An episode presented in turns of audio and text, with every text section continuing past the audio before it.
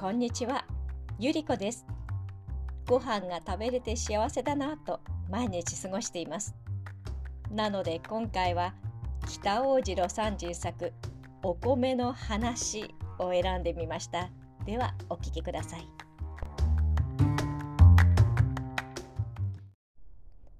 近頃は以前のようにやれ播州の米がうまいとか越後米に限るとかいうような話はあまり聞かない。ただ米でありさえすればありがたがるご時世ではあるがしかし以前でも米の味に詳しいという人は少なかった。うまい米といえばその昔朝鮮で利王様にあげるために作っていた米がある。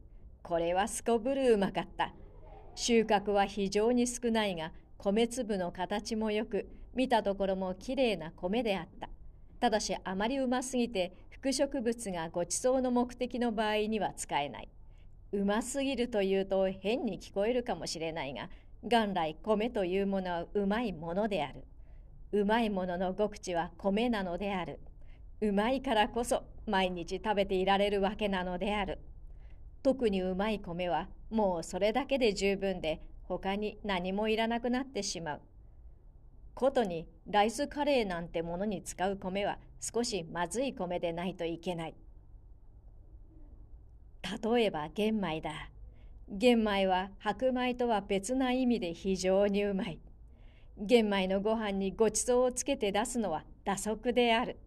漬物でもあれば十分である。だからいくらうまいと言っても料理の後では邪魔になる。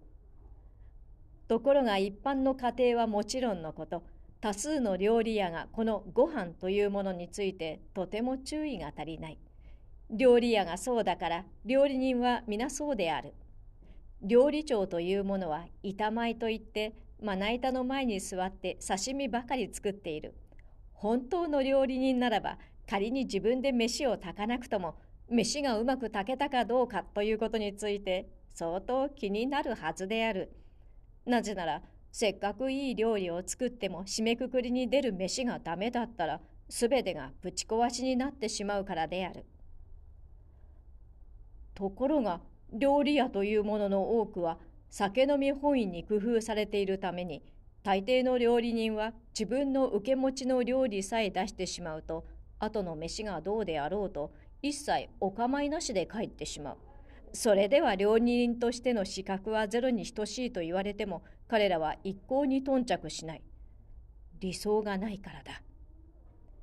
一般に飯炊きというと料理人ではなく雑用人として一段と下った仕事として扱いろくな給料も出していないが随分間違った話である。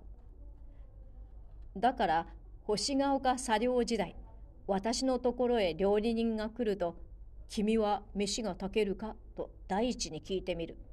なかなか自信を持って答えのできる者はいなかった。とにかく飯は最後のとどめを刺すものであり、下戸には大事な料理である。料理をするほどの者が自信を持って飯が炊けないということは無茶苦茶な振る舞いであり親切者とは言えないことになる。それにもかかわらず料理人は自分の苦労の足りなさを棚に上げて飯を炊くということは何か自分の保険に関わるもののごとく考えているらしい。浅ましい話だがそれでは先生はご飯をお炊きになりますか？と聞くものがあった。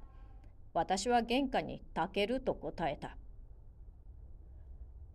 料理人は飯なんてものは無意識のうちに料理ではないと考えているらしい。ところが飯は料理の一番大切なものなのである。料理ではないと思うところに根本的に間違いがあり、まずい飯ができるのである。洋食でパンの量費を問題にしたり、焼き方を問題にしたりするのと全く同じなのである。だから飯は料理ではないという考えを改め、立派な料理だと考えなければならない。この意味で料理人は飯の炊き方に注意しなければならない。私は断言する。飯の炊けない料理人は一流の料理人ではない。主婦、女中、飯炊きについても同じことが言えるのである。